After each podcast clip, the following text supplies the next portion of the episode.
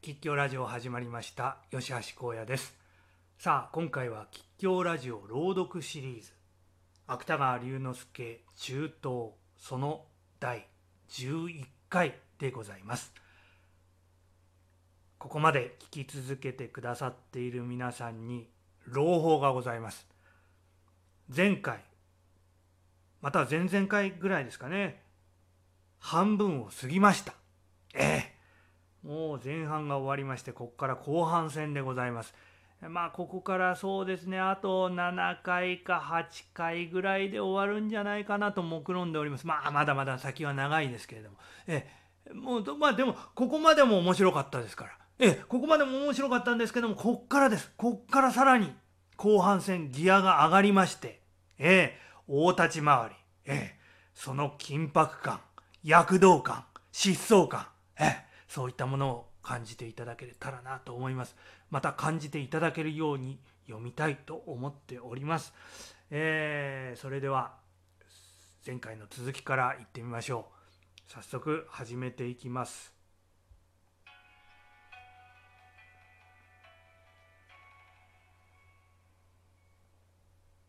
次郎は二人の侍と三頭の犬とを相手にして血にまみれた太刀を振るいながら工事を南へ二三丁下るともなく下ってきた。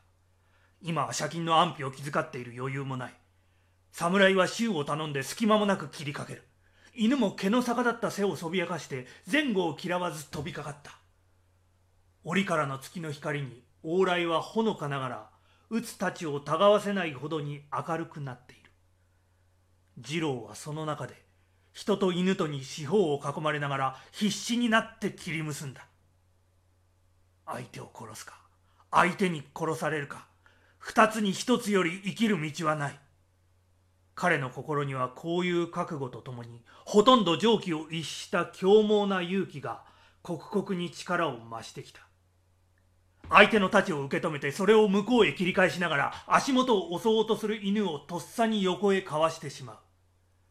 彼はこの働きをほとんど同時にした。そればかりではない。どうかするとその拍子に切り返した太刀を逆に回して後ろから来る犬の牙を防がなければならないことさえある。それでもさすがにいつか傷を受けたのであろう。月明かりに透かしてみると赤黒いものが一筋。汗ににじんで左の小瓶から流れている。が死に身になった次郎にはその痛みも気にならない。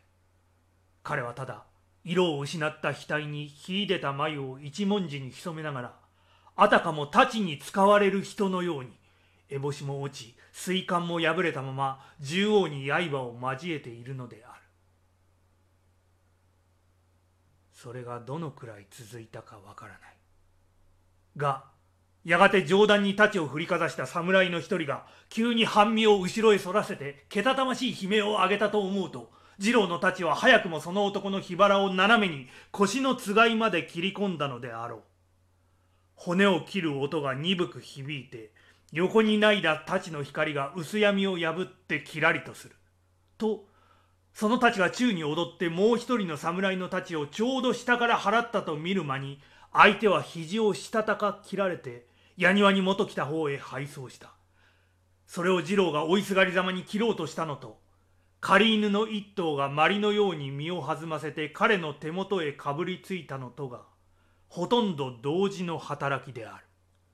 彼は一足後へ飛び抜きながら振り向かった血刀の下に全身の筋肉が一時に緩むような気落ちを感じて月に黒く逃げてゆく相手の後ろ姿を見送った。そうしてそれとともに悪夢から覚めた人のような心持ちで今自分のいるところが他ならない龍本寺の門前だということに気がついた。これから半時ばかり以前のことである。東方眼の屋敷を表から襲った中東の一軍は注文の右左車宿りの内外から思いもかけずい出した矢にまず肝を破られた。真っ先に進んだ牧野島の重郎が太ももをの深くいられて滑るように銅と倒れる。それをはじめとして瞬く間に23人あるいは顔を破りあるいは肘を傷つけて慌ただしく後ろを見せた。いての数はもちろん何人だかわからない。が染めば白羽の尖り屋は中には物々しいかぶらの音さえ交えてまたひとしきり飛んでくる。後ろに下がっていた車金でさえついには黒い水管の袖を斜めに流れ屋に移動された。お頭に怪我をさすな！いろ！いろ！味方の矢にも矢尻があるぞ！片野の平六が斧の柄をたたいてこう罵ると「おお!」という答えがあってたちまち盗人の中からもまた矢たけびの声が上がり始める。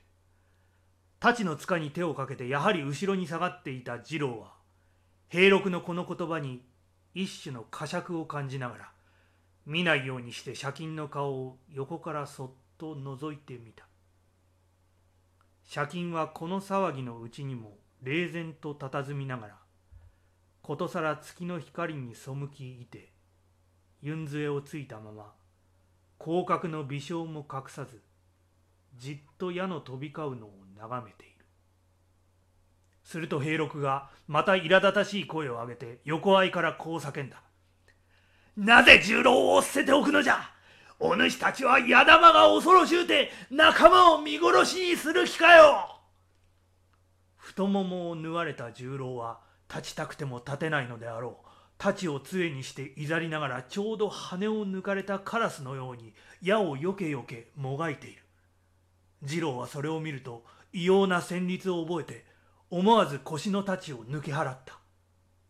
が平六はそれを知ると流し目にじろりと彼の顔を見て「お主はお頭に付き添うていればよい。十郎の始末は小盗人でたくさんじゃ」とあざけるように言い放った。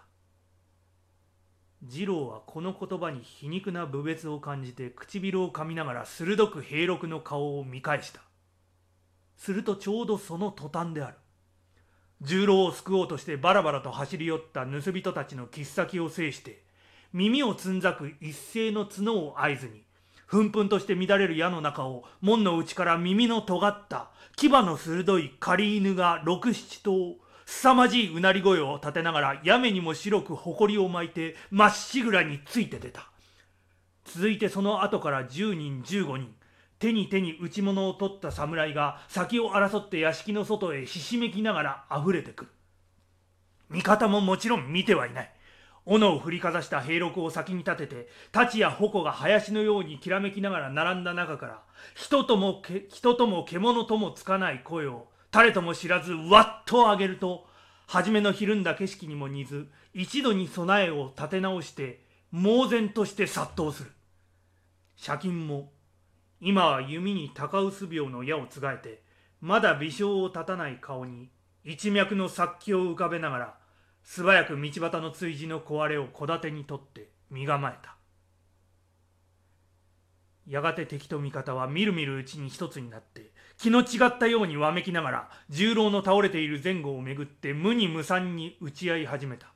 その中にまた狩犬がけたたましく血に飢えた声を響かせて戦いはいずれが勝つともしばらくの間はわからない。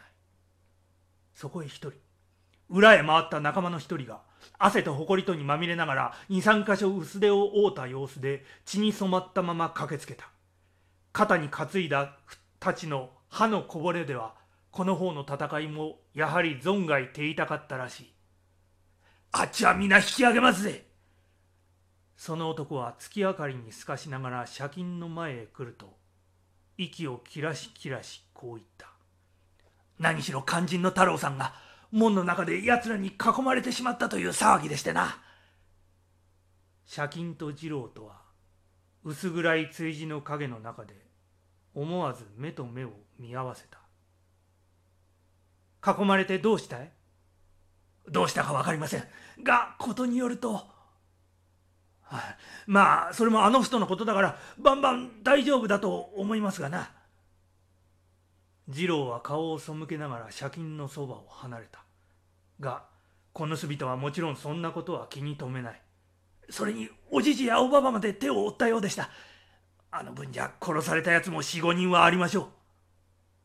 借金はうなずいた。そうして二郎の後から追いかけるように剣のある声で「じゃあ私たちも引き上げましょう。二郎さん口笛を吹いてちょうだい」と言った。二郎はあらゆる表情が凝り固まったような顔をしながら左手の指を口へ含んで鋭く二声口笛の音を飛ばせた。これが仲間にだけ知られている引き上げの時の合図である。盗人たちはこの口笛を聞いても首巣を巡らす様子がない。実は人と犬とに取り囲まれて巡らすだけの余裕がなかったせいであろう。口笛の音は蒸し暑い夜の空気を破って虚しく工事の向こうに消えた。そうしてその後には人の叫ぶ声と犬の吠える声とそれから太刀の打ち合う音とが遥かな空の星を動かして一層騒然と立ち上った。